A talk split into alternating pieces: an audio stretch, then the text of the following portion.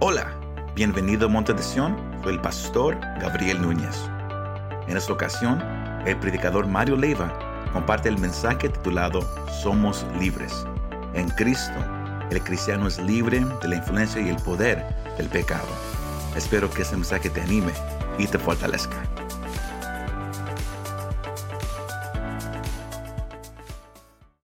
Palabra es una palabra que voy a compartir, una palabra muy, muy, eh, muy maravillosa, muy especial, una palabra que el Señor me ha dado.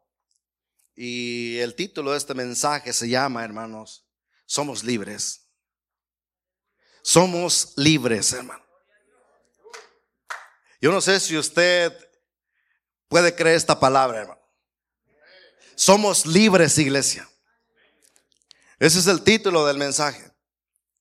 Sabe que hay un canto, un coro que se cantaba hace tiempo atrás y que ya a lo mejor ahorita ya, ya no lo he escuchado, ya no lo hemos cantado casi. Eh, tal vez a lo mejor sería bueno un día regresar con los coros para, para escucharlos, cantarlos. Hay un coro que dice que yo tengo paz y gozo en mi corazón. ¿Por qué? Porque Jesucristo qué? Ya me libertó. ¿Y qué dice? Me libertó, me libertó. ¿De qué? De las cadenas. ¿Qué cosa? Me libertó. ¿Sabe que cuántos creen esa palabra, hermanos? ¿Cuántos se acuerdan de ese coro, hermano? ¿Sabe que ese coro lo, se cantaba y mire, se sentía ese, gozo, esa libertad y, estaba ahí constantemente? Pero de un tiempo para acá como que se ha olvidado. Como que se olvidó, se nos olvidamos de la cadena, como que se nos olvidó que ya somos libres y sabe que hoy la iglesia empieza a caer en una condición en la cual sin darnos cuenta está siendo atrapados en infinidad de cosas que rodea la vida. Pero en esta tarde el Señor quiere darle una palabra esta palabra que quiero compartir es una palabra que Dios quiere ponerlo en su corazón. Y Dios quiere que como iglesia entendamos algo bien importante, hermano. Que debemos estar firmes en la libertad que Cristo nos hizo libres, hermano. La iglesia tiene que estar bien entendida de que debe permanecer firme en esa libertad con la que Cristo le hizo libre iglesia. La iglesia tiene que entrar en ese entendimiento y retener ese entendimiento y esa confianza y mantenerse en esa firmeza.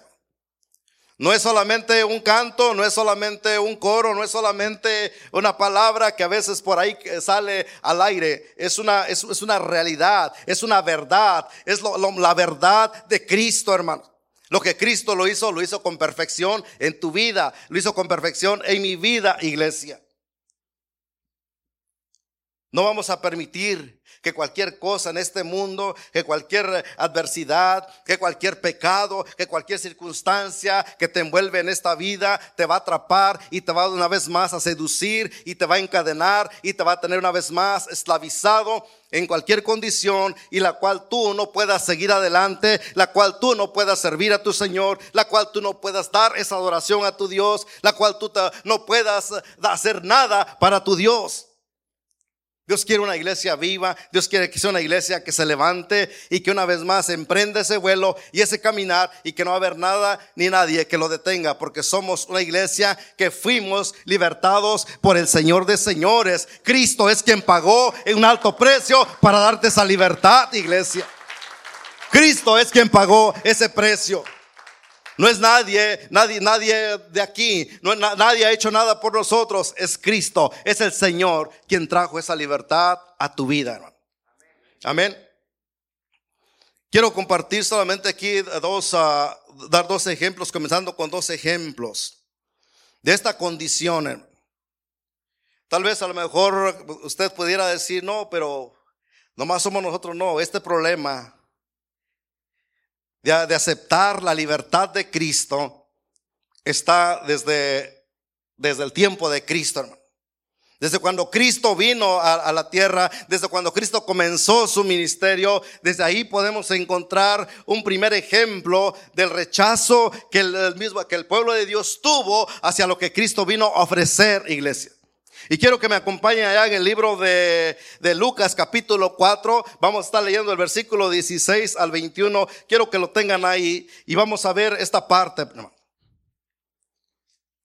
Después vamos a regresar a nuestra lectura que hicimos, pero quiero que veamos esta parte.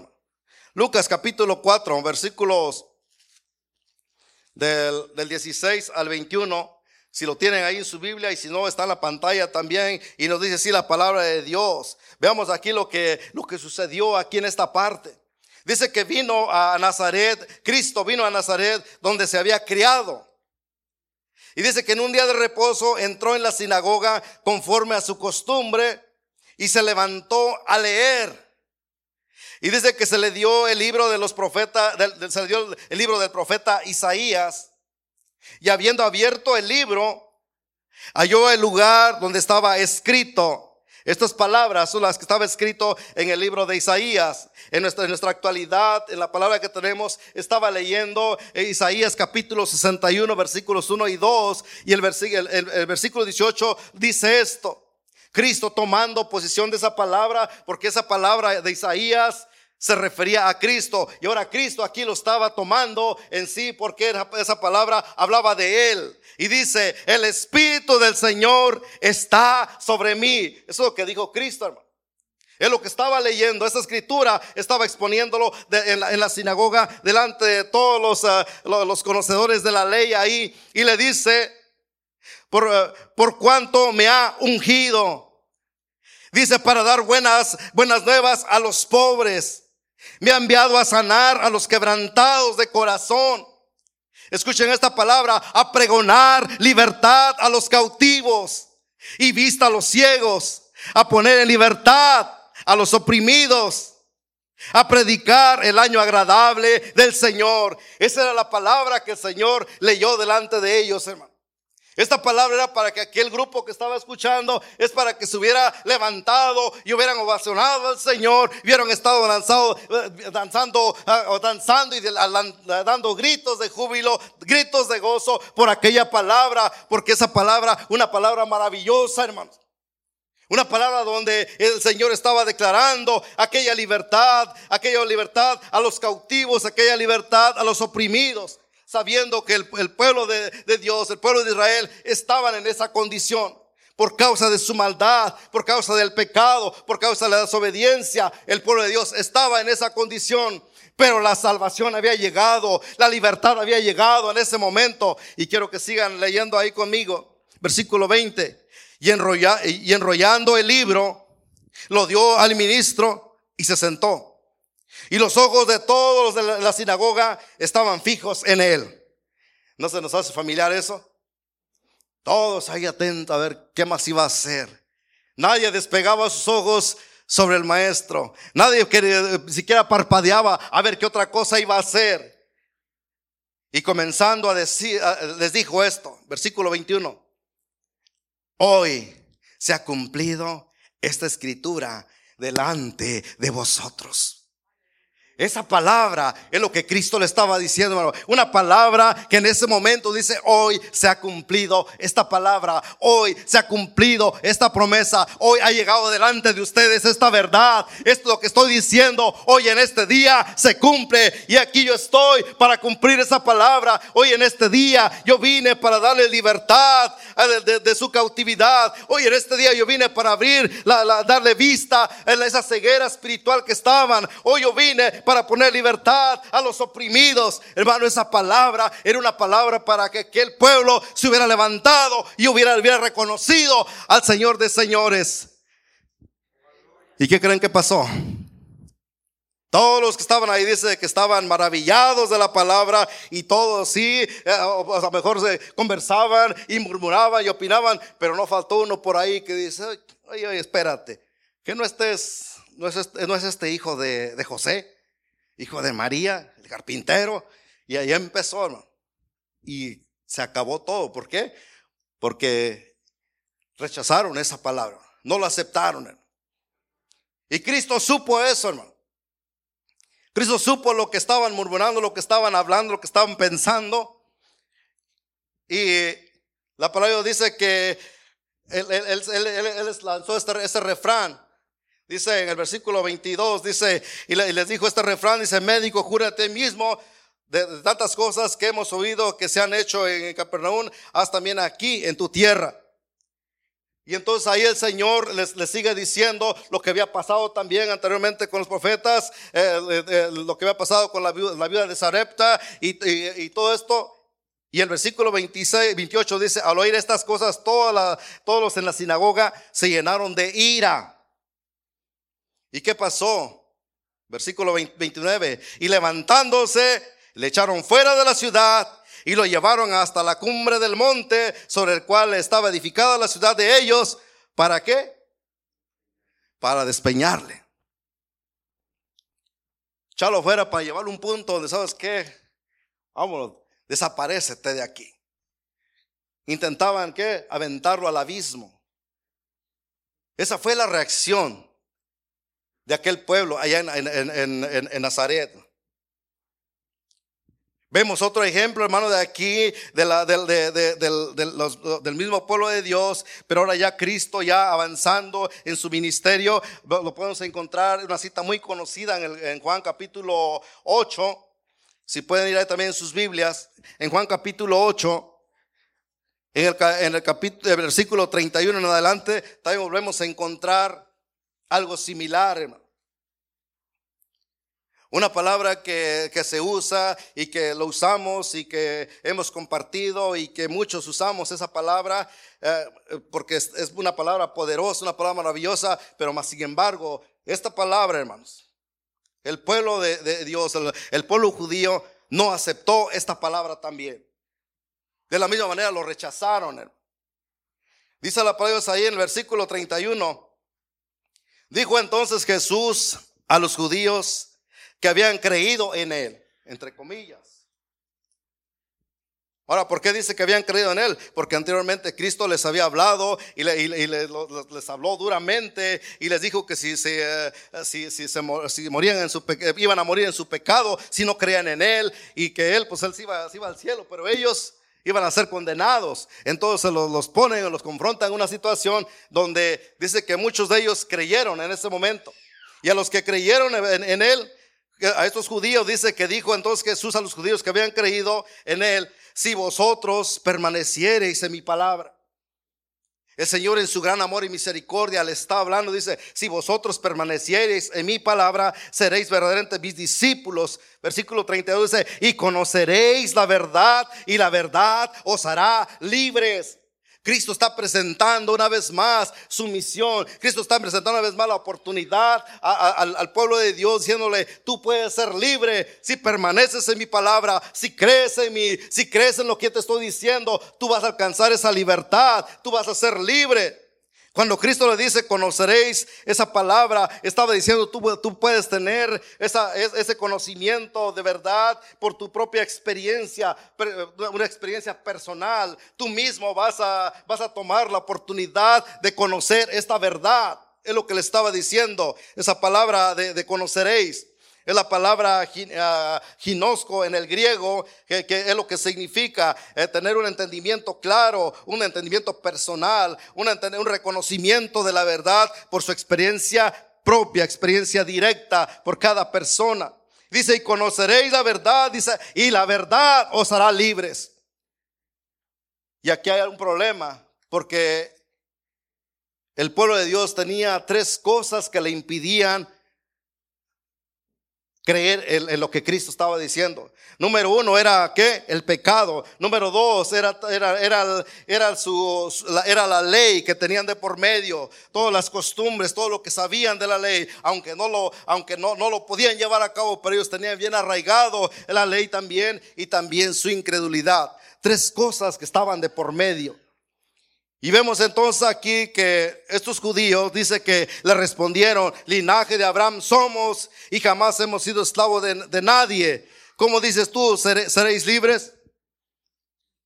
Se les olvidó que de dónde Dios los había sacado.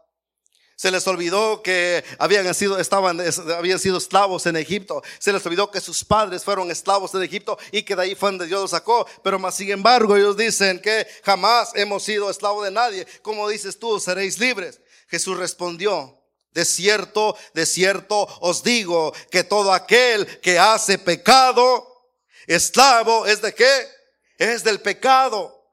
La condición, Cristo los confronta con la condición más difícil, con la cosa más principal en la vida del hombre. La, situación que se, se, impone en primer lugar en la vida de cada ser humano, que es el pecado sobre todas las cosas. Y le dice que el que hace pecado, esclavo, es del pecado. Y el esclavo le dice, no queda en la casa para siempre. El hijo sí queda para siempre. Así que, le dice, si el, hijo os libertare, ¿qué cosa? Seréis verdaderamente libres. Esa es la palabra, esa es la promesa, es lo que Cristo trató de enseñarles, trató de presentárselo a, su pueblo.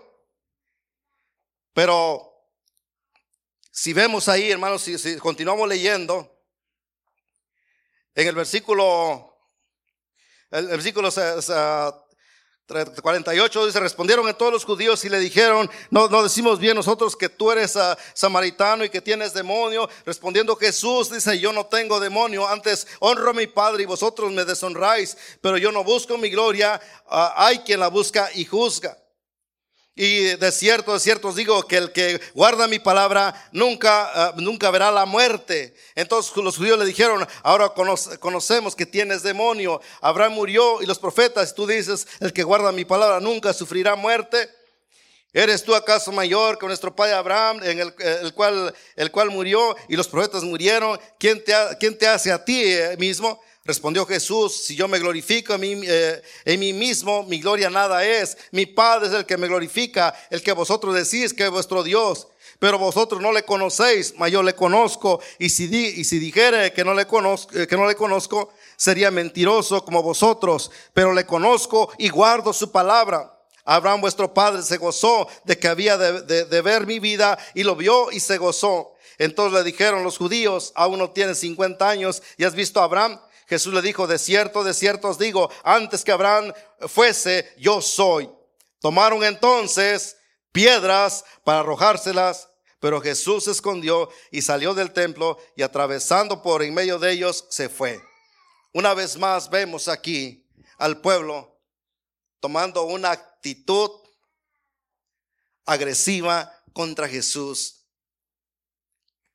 por la palabra que, que Cristo le había dado por esa libertad que Cristo vino a ofrecer, por esa libertad por la cual Cristo dio su vida. Y él, vino a, buscar a su pueblo para ofrecerle esa libertad, hermanos. Esa libertad que ahora usted y yo podemos nosotros tomarlo también. Porque Él murió en la cruz del Calvario para darnos esa libertad a todos primero a su pueblo, pero después también a los gentiles, el cual fuimos alcanzados hasta en estos días, usted y yo y todos los demás que quieran aceptar y reconocer a Cristo como su Salvador, a Cristo Jesús como su libertador. Él es quien vino a dar esa libertad a todos, hermanos. Esa es la libertad que Cristo vino a ofrecer, pero fue rechazado, iglesia. Muchos no la aceptaron. Ahora vemos en el capítulo que leímos, vamos al versículo en Gálatas capítulo, capítulo 5, encontramos una, una, una escena aquí de eh, Pablo en esta carta a, los, la iglesia de Galacia y les dice en el capítulo 1, dice, estad pues firmes en la libertad con que Cristo nos hizo libres y no estéis otra vez sujetos al yugo de esclavitud.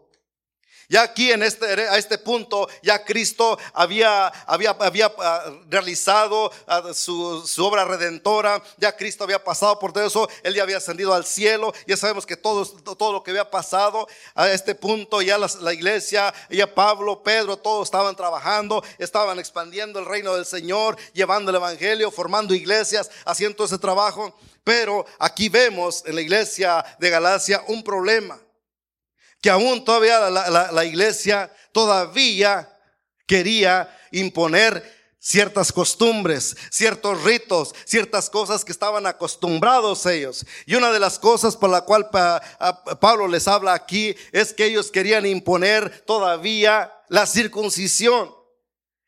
Muchos de ellos dentro de los que se convirtieron, tal vez a lo mejor eran, a, lo mejor eran este, no sé, los escribas, fariseos, yo no sé, a lo mejor se convirtieron y tenían ciertas costumbres, ciertas formas de, eh, llevar la ley y querían aplicarlo todavía. Y dice, no, es que es necesario que eh, se, circunciden, no importa si sean a lo mejor gentiles, si se vienen a nosotros, que se circunciden. Esa es la palabra, ¿ok? Entonces vemos que había ese tipo de problemas. Y vean lo que le dice le dice eh, Pablo aquí, dice, he aquí, dice yo Pablo, os digo que si os circuncidáis, de nada aprovecha a Cristo. Y otra vez testifico a todo hombre que, que se, que se, que se que circuncida, eso, que está obligado también que a guardar la ley. Dice, yo quiero una vez más que ustedes sepan esto, que si alguien se va a circuncidar, tiene que todos también que, sujetarse a la ley. Pero la ley no convenía, porque vean ahí en Gálatas capítulo 3, ah, versículo 10 lo que dice, hermanos. Gálatas 3, 3 dice, porque todos los que dependen de las obras de la ley están, ¿qué cosa? Bajo maldición. Pues escrito está, maldito todo aquel que no permaneciere en todas las cosas escritas en el libro de la ley para hacerlas. Y que por la ley ninguno se justifica para con Dios. Es evidente porque el justo por la fe vivirá, hermano. Esa era la palabra. Entonces Pablo dice, no puede ser si alguien, si, si el hombre quiere vivir todavía llevando a cabo la circuncisión y quiere entonces todavía sujetarse a la ley, entonces tiene que volver atrás y, llevar a cabo entonces toda la ley, cumplir toda la ley.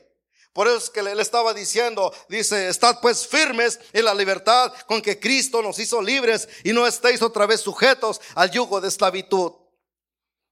En el versículo 4 Él les dice también, de Cristo os desligasteis los que por la ley eh, eh, justificáis, de la gracia habéis, caído. Pues, pues, pues, ah, pues nosotros por el Espíritu, dice, aguardamos por fe la esperanza de la justicia. Porque en Cristo Jesús ni la circuncisión vale algo, ni la incircuncisión, sino la fe que obra por el amor. Entonces vemos que ese es un problema que tenía la iglesia, todavía querían depender de las cosas, de las prácticas, de lo que habían, habían, sido enseñados bajo la ley y lo que habían estado acostumbrados a vivir y a practicar. ¿Sabe, iglesia, que entonces vemos que todo este, este problema eh, dentro de la, de la fe, dentro del caminar, hay problemas dentro de las iglesias, dentro de nuestro caminar. Hoy en día, ¿Cómo aplica hoy en día estas palabras, hermano? Hoy en día pudiéramos decir, pero si yo, no tengo ya no, no tengo problemas con la ley, y es verdad.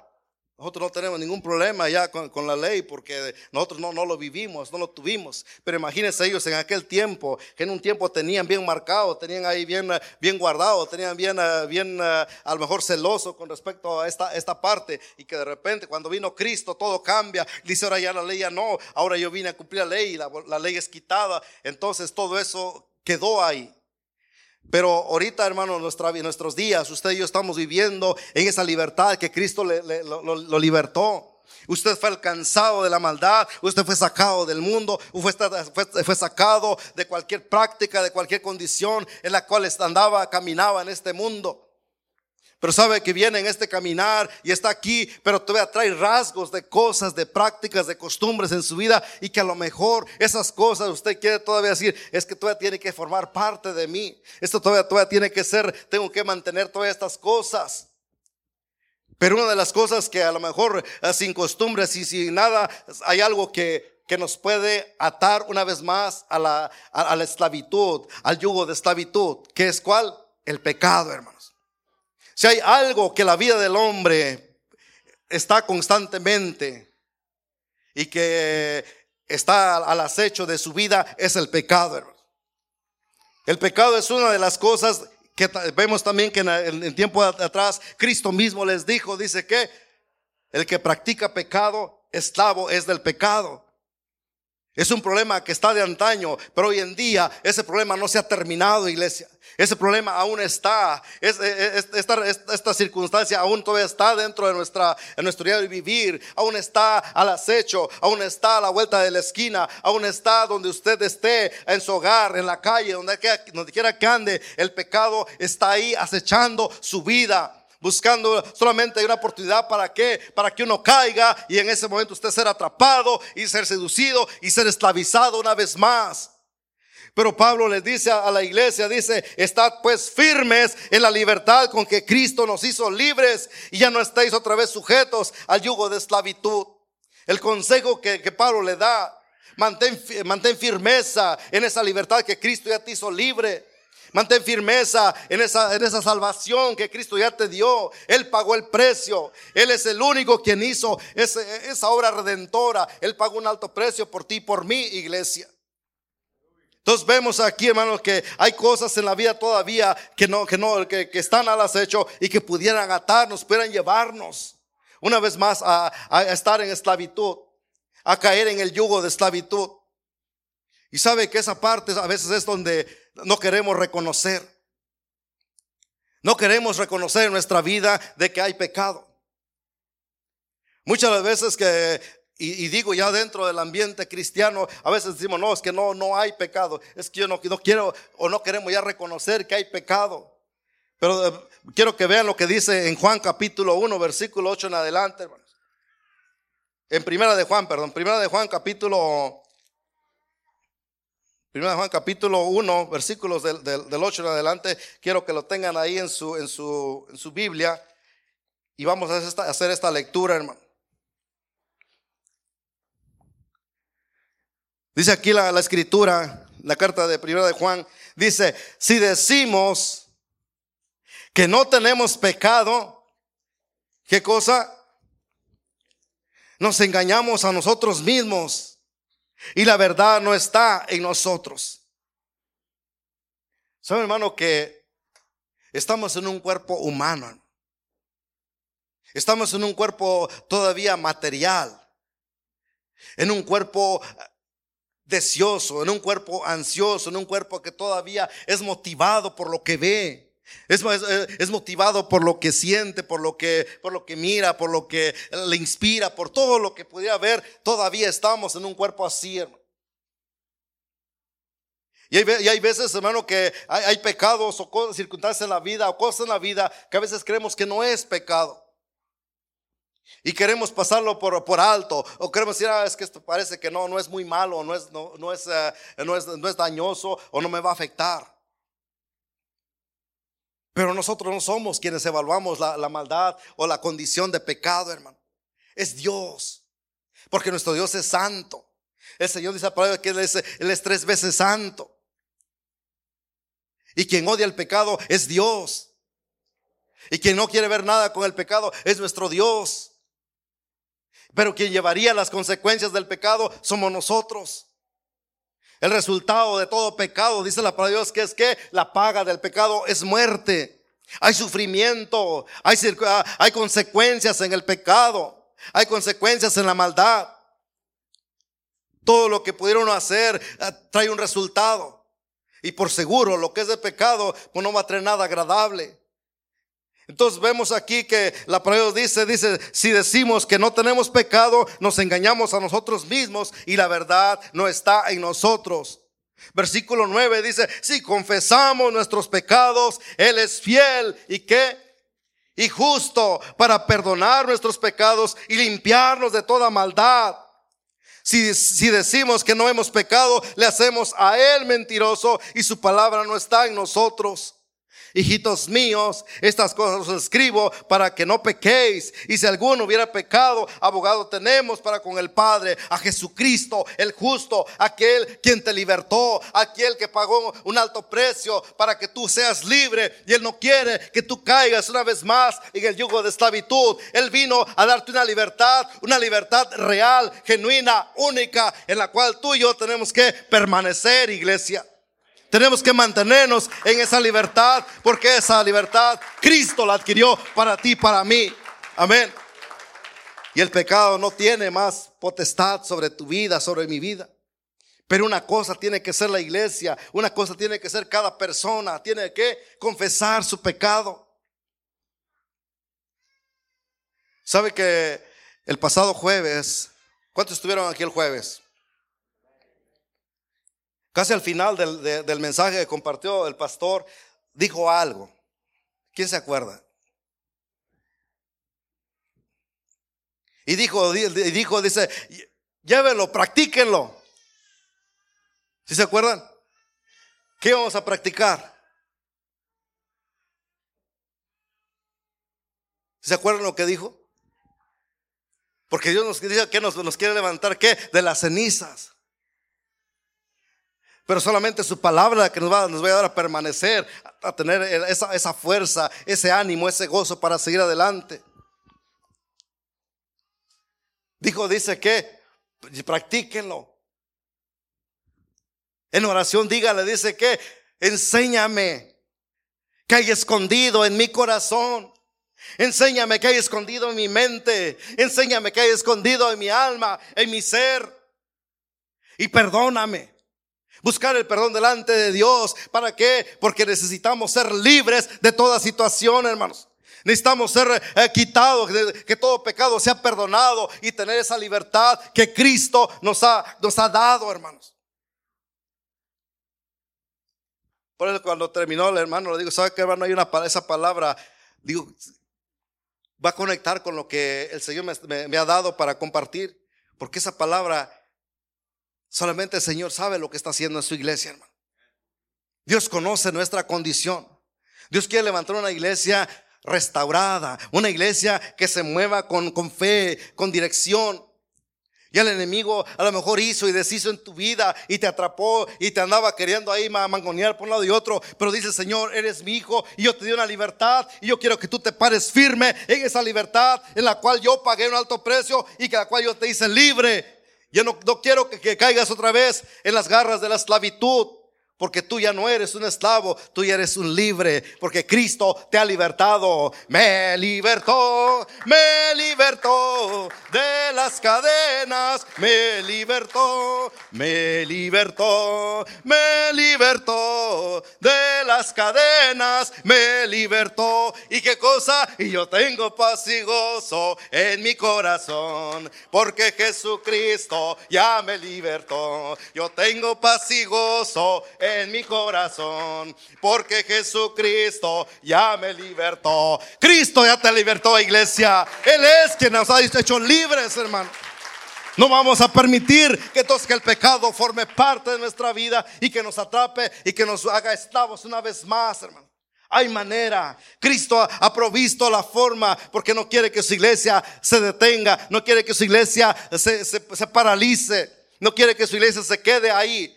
Quiere que esta iglesia siga porque hay un trabajo especial, un trabajo tuvimos por delante. Hay algo que la iglesia tiene que hacer aún con todo ese fervor, con esa entrega, con ese amor, hermano.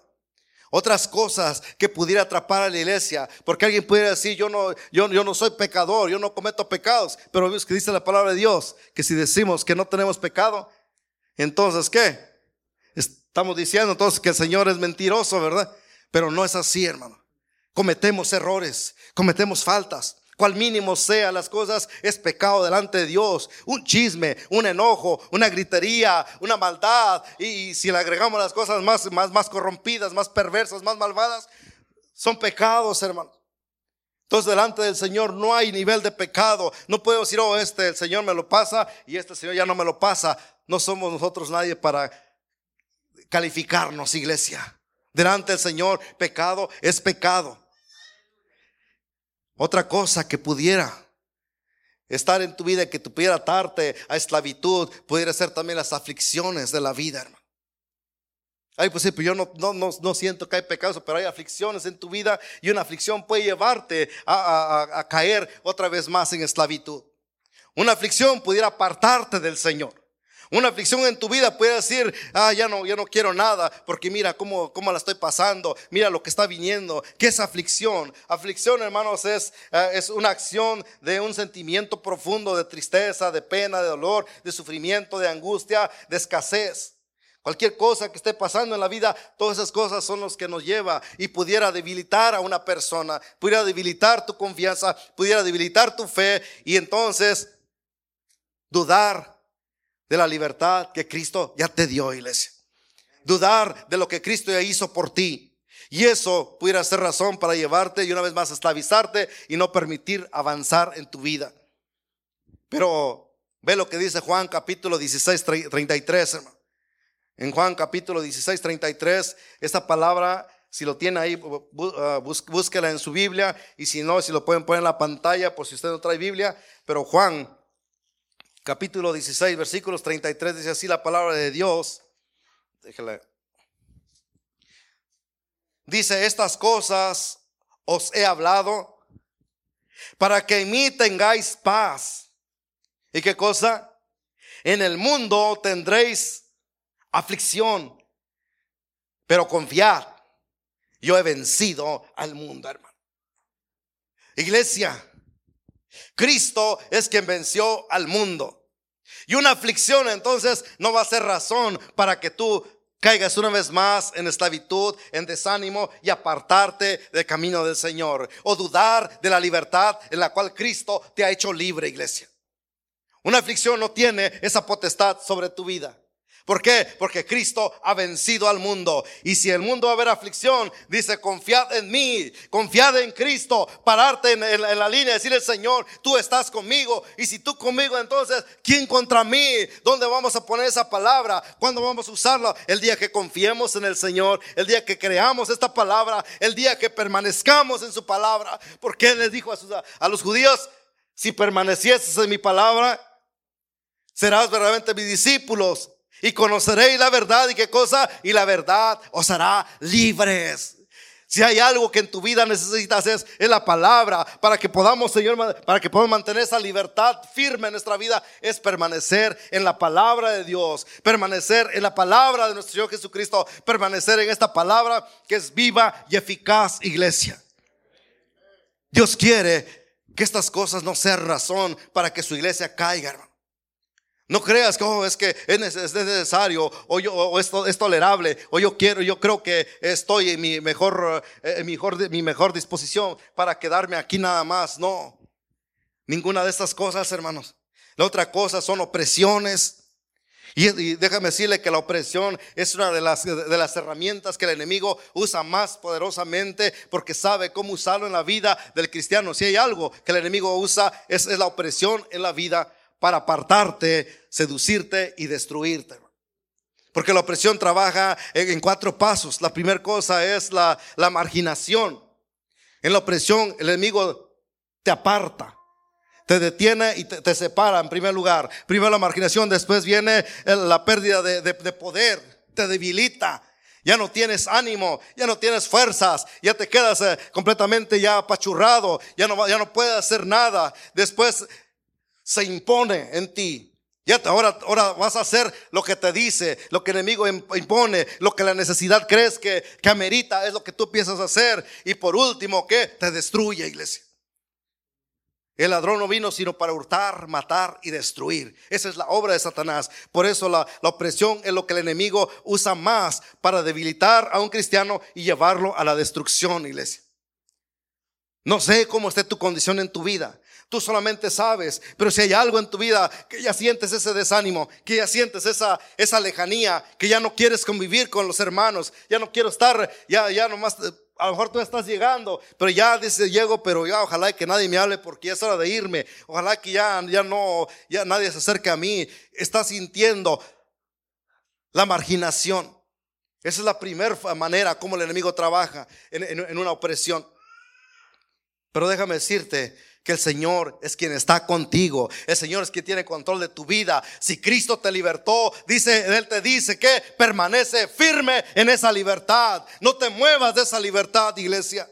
No tienes que dudar en la libertad que Cristo te ha dado, porque Él lo hizo y pagó un alto precio, precio de sangre. Él dio su vida para que tú y yo pudiéramos tener esa libertad en la cual podemos nosotros disfrutar. Y Él quiere que esa libertad usted y yo la usemos para honrar su nombre, para glorificar su grandeza, para darle a Él toda nuestra alabanza, para darle a Él toda la adoración, para darle a Él todo el servicio, para darle a Él todo lo que podamos para exaltar su grandeza. Eso es lo que Dios quiere de ti. Por eso te hizo libre, por eso te ha alcanzado. Y esa es la libertad en la cual Cristo quiere que la iglesia se mueva, hermanos. Amén, gloria a Dios. Otra cosa, hermanos. Y ya casi con eso termino. Otra cosa que hay en la, en la vida de, de, de la iglesia es el ego. Es otra de las cosas, otro de los factores que pudiera esclavizar tu vida. Sin darte cuenta, pudieras caer en este error y decir, es, necesario que yo viva así. Debo decirte que no, porque eso no le pertenece a Cristo. El ego es una, eh, déjame decir la descripción del, del ego, hermano. Es una valorización excesiva de uno mismo. En otras palabras, amarte a ti mismo, eh, eh, considerarte a ti mismo. Y en dentro de eso ah, aparece también la arrogancia, la, presunción, el egoísmo, el, el, egocentrismo, esa palabra, eso. Ok, entonces todo eso, hermano, es lo que llega y empiezas tú a amarte más, empiezas tú a creer que tú lo necesitas todo. No, es que pobrecito de mí, eh, a lo mejor y, ¿Quién, ¿Quién, va a hacer algo por mí? Y que yo nada más yo, y que yo lo amerito, yo lo necesito, y tú empiezas a ver las cosas por ti mismo, iglesia. Pero Gálatas eh, capítulo 2, versículo 20, vean lo que dice la palabra de Dios ahí mismo, donde estábamos en la lectura un ladito nada más. Gálatas capítulo 2, versículo 20.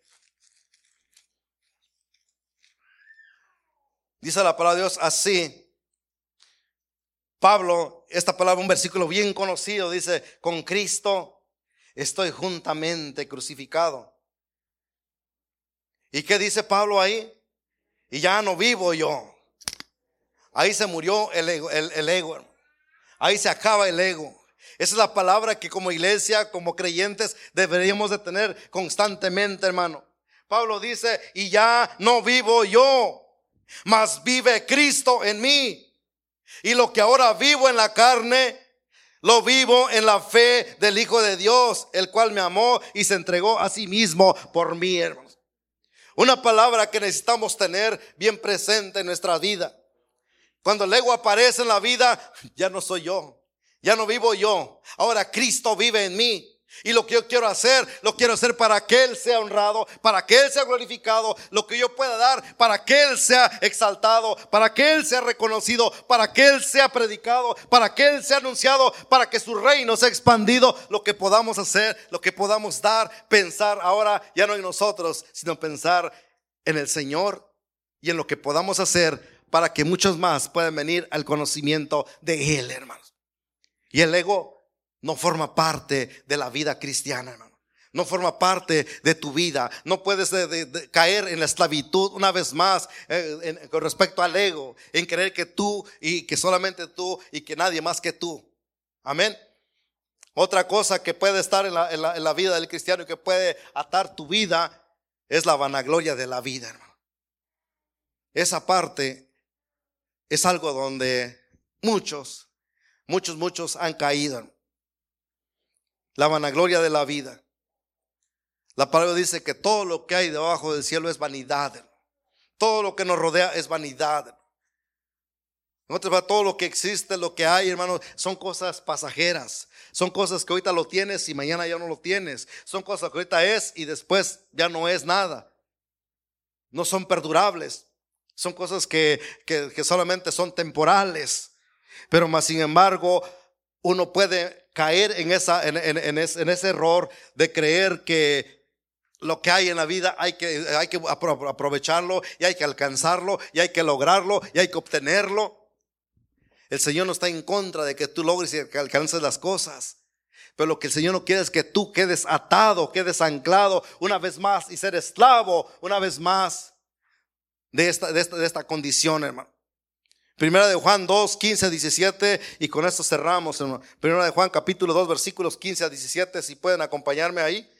Y quiero que, que leamos juntos esta palabra, hermano. Primera de Juan capítulo 2 versículos del 15 en adelante, dice así la palabra de Dios. Dice, no améis al mundo, ni las cosas que están en el mundo. Si alguno ama el mundo, el amor del Padre no está en él. Porque todo lo que hay en el mundo, los deseos de la carne, los deseos de los ojos y la vanagloria de la vida, no provienen del Padre, sino del mundo. Y el mundo pasa y sus deseos, pero el que hace la voluntad de Dios permanece para siempre. Esa es la palabra de Dios, hermano. Pero más sin embargo, uno puede caer. ¿Por qué? Porque estamos en este cuerpo. Estamos en este, en este cuerpo todavía en su debilidad en, su manera de, ser atraído por nuestros ojos, por nuestra mente, por, cualquier, por emociones y por cuantas cosas que este cuerpo tiene, que posee, pudiéramos caer, hermano. Pero el que ha vencido al mundo es Cristo, hermano. Y Cristo está con nosotros. Y donde está Cristo hay libertad. ¿Qué dice eh, segunda de Corintios capítulo 3 versículo 17? Dice del Señor es el Espíritu. Y donde está el Espíritu, ¿hay que Allí hay libertad, iglesia. Donde está el Espíritu, en otras palabras, donde está Cristo, ahí hay libertad. Yo no sé cuántos tienen a Cristo en su corazón en este día. Si usted tiene a Cristo, entonces en su vida hay esa libertad, iglesia. Porque de Él es la libertad, de Cristo es el Espíritu y donde está el Espíritu, ahí mora esa libertad con la cual Cristo vino a libertar a su iglesia. Amén. Yo le voy a invitar que se pongan en pie, iglesia. Y mientras estamos poniéndonos en pie, yo sé que se está, se está grabando, queremos solamente hacer una oración primero para toda aquella persona que quizás no ha tenido esa oportunidad de recibir a Cristo en su corazón. Que no ha tenido esa oportunidad de reconocer esa libertad que Cristo vino a ofrecer. Vimos en la palabra de Dios que su pueblo rechazó esta libertad. Muchos de ellos en su tiempo, en el tiempo de Cristo, cuando anduvo en la tierra, vimos cómo, cómo se opusieron, no la aceptaron y lo rechazaron. Pero hoy, eh, hoy en día podemos tener esa palabra completa en nuestras manos a la orden y podemos tomar una decisión ahora. Si hay alguien aquí que está por primera vez o alguien que nos está escuchando y que, que en esta tarde quiere alcanzar esa libertad, ¿de qué libertad estamos hablando? La libertad del pecado, la libertad de la, de la, condenación, esa libertad, eh, esa, condenación más bien el pecado. Y queremos alcanzar esa libertad para que tu vida no termine en condenación, para que tu vida no termine en ese lugar llamado lago de fuego, Hades, infierno. Cristo vino a libertarnos de esa condición. Cristo pagó un alto precio. Pablo les dice en la carta a los romanos, le dice, este es eh, dice que si confesares con tu boca que Jesús es el Señor y creyeres en tu corazón, dice que Dios le levantó de los muertos, serás salvo. Esa es la libertad que Cristo vino a ofrecer. Si tú quieres en esta hora pedirle a Cristo que entre en tu corazón y alcanzar esa, esa salvación, alcanzar esa libertad, solamente repite conmigo y dile, Señor, en esta tarde yo te doy gracias por darme la oportunidad de abrir mis labios y confesar tu nombre. Yo te recibo en mi corazón porque yo quiero que tú me des ese perdón en mi vida y que tú libertes mi alma del Seol, de la condenación y que tú me des esa salvación tan grande que tú ofreces. Yo te recibo en mi corazón como mi Salvador personal y te doy gracias por tu salvación. Gracias por la libertad que tú me ofreces en este día. Si usted hizo esa oración, bendecimos su vida y sabemos que ahora usted no está solo. Solamente permanezca firme en esa libertad con la cual Cristo le ha hecho libre en esta tarde. Muchas gracias por escuchar este mensaje. Si te gustó este mensaje, compártelo con tus amigos y familiares. Para saber más de nuestro ministerio, visítanos montedesion.com o también puedes bajar nuestra app para el teléfono. Que Dios te bendiga y nos vemos la próxima vez.